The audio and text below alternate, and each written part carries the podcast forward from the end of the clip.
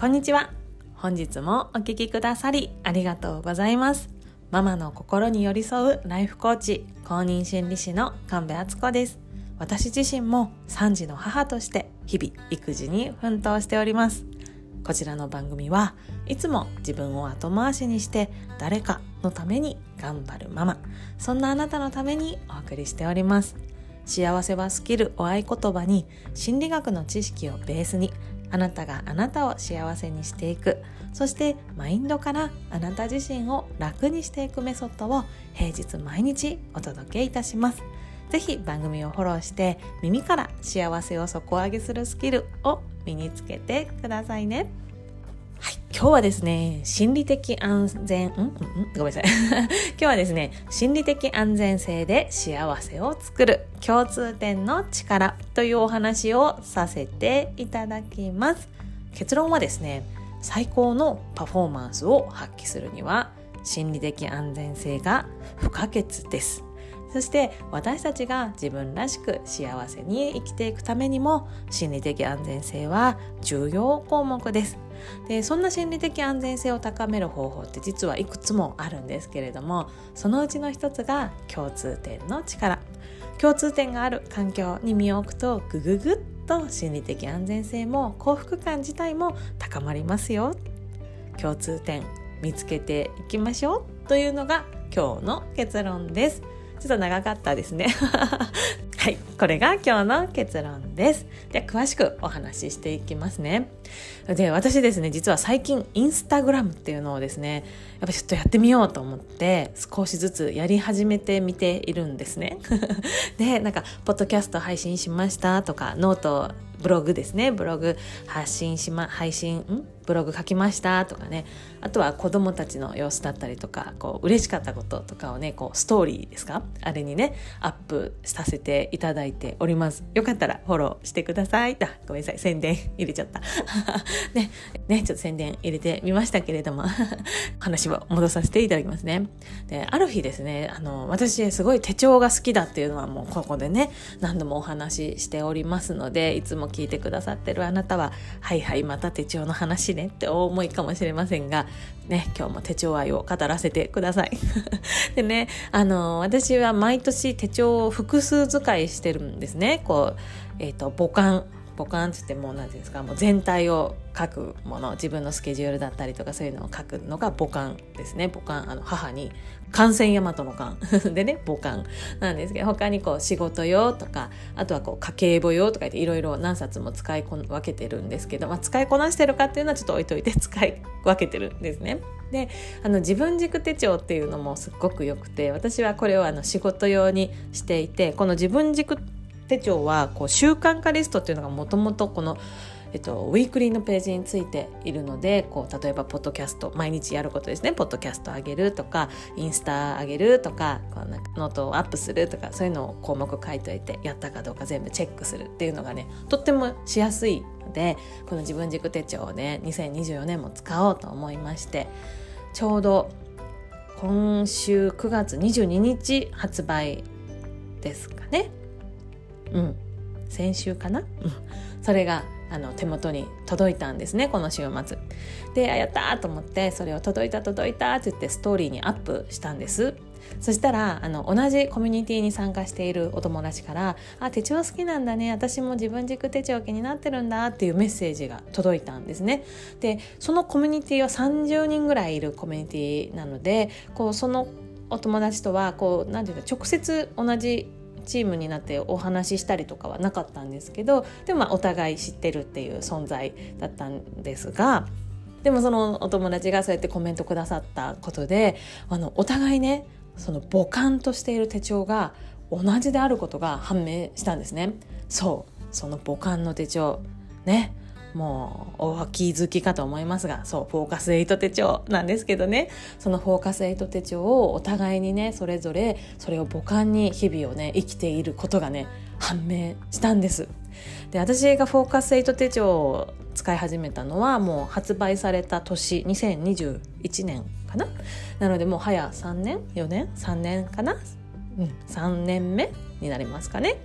ね、で発売初年度からねもうすごい愛用させていただいててもうすごいフォーカス手帳あ最初はフォーカス手帳だったのが途中からフォーカス8手帳に変わったんですけどそのフォーカス8手帳がもう好きすぎてもう勝手にねなんか大事なお友達だったりとかにもう広めまくっててもう妹にはねもうなんかおかお姉ちゃん買ってあげるから何色がいいとか言ってもう送りつけるレベル ぐらいねフォーカス手帳にねフォーカス8手帳をねもう人に勧めまくってきたんですよ。なのでね周りにフォーカス8手帳の愛用者っていうのはいてくださってなんかもうすごいいいねって言ってもうなんか一緒にワーク2人でしたりとかねそういう楽しい時間を過ごさせてもらっているんですけれどもでもこうもともと知り合いだった相手が実はフォーカス手帳をフォーカス8手帳を使っているっていうことが判明したのは今回が初の出来事だったんですね。もう嬉しくて嬉しくてもうね缶ビール3本飲んじゃいました。関係ないかな。関係ないか。もう嬉しくてね。もうも普段は2本までって決めてるんですけど昨日はねプラス1本3本飲んじゃいました。でね、まあ、そんなことはちょっと置いといて。でここでね何が私が今日伝えたいかっていうと心理的安全性と幸せの話なんですけどこうね人が誰もが幸せに成長してこう自分のね理想の人生を作っていくっていうためにはこの心理的安全性っていうのがねねもう本当に大事になってくれるなってくるんですね。で心理的安全性がある環境に身を置くとこうどんなことにも挑戦できるしこう何を言っても受け入れてもらえるっていう安心感があるからこういろんなアイデアが出てきやすくなるであとこのメンバーなら失敗しても批判されないっていうのが分かってるからこういろんなことに挑戦できるし無理かもなと思うこともよしでも一回やってみようっつってねこう自分の枠からを破っていきやすくなるっていうねすごい何て言うんだろう人が幸せに成長していく環境がこの心理的安全性によって作られるわけです。でなのでこの心理的安全性が高い環境に身を置くと私たちはこの生産性だったりその創造性クリエイクリエイティビティ合ってます？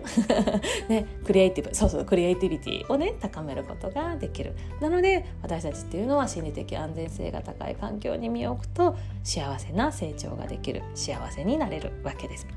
でそうすることで、ね、仕事や家事の効率が上がって結果も出やすくなるので自己効力感とか自己肯定感も高まっていきます。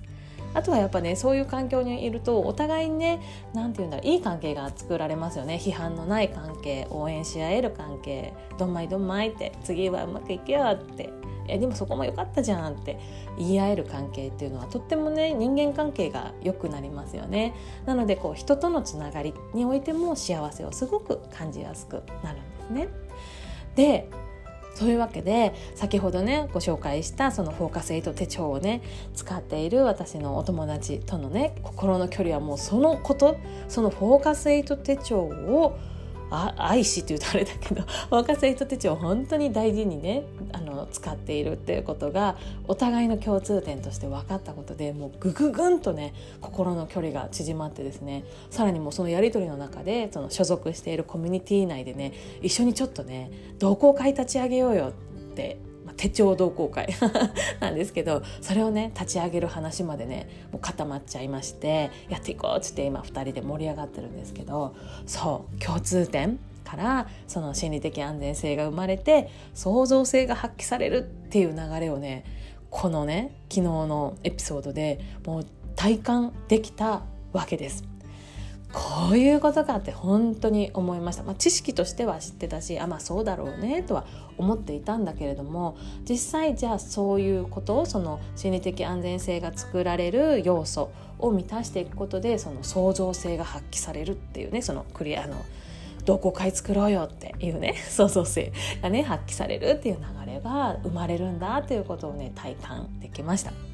でねあとはその同じ手帳を愛用しているっていう共通点がそのいいつながりっていうのを生んでそのつながり自体に幸せを感じられるっていうこともがっつりしっかりね実体験できてね幸福度が爆上がりした夕暮れ時でした。ね、もうもう浮かれもう嬉しくなりすぎちゃってもうねキッチンドリンカー しながら夕飯を作りましたのでもうねご飯食べながらもうほろ酔いでねもう最高の夜を過ごすことができました。ね余談でした。ということで今回は心理的安全性で幸せを作る共通点の力について紹介させていただきました。共通点の力っていうのは2つの点から私たちに幸せを届けてくれます。その2つっていうのは1つは心理的安全性を高めること。もう一つは人とのつながりから幸せを感じられること。是非ね自分から幸せを作っていくためにいろんな人との共通点探しを意識的にやってみること。取り組んでみてください。では最後にお知らせです、えー、10月5日の木曜日12時15分からの30分間。あなたがあなたを幸せにする心理学カフェをオンラインにて無料ワークショップとして開催させていただきます。2023年の間は無料で開催させていただくのでぜひぜひこの機会にご参加ください、えー、何をやるかっていうとですねポジティブ心理学っていうね心理学の、まあ、人が幸せになることを科学している心理学があるんですけれどもそのエッセンスをお伝えする会です。10月5日の回はですねポジティブ感情を高める科学的な方法を紹介していきます。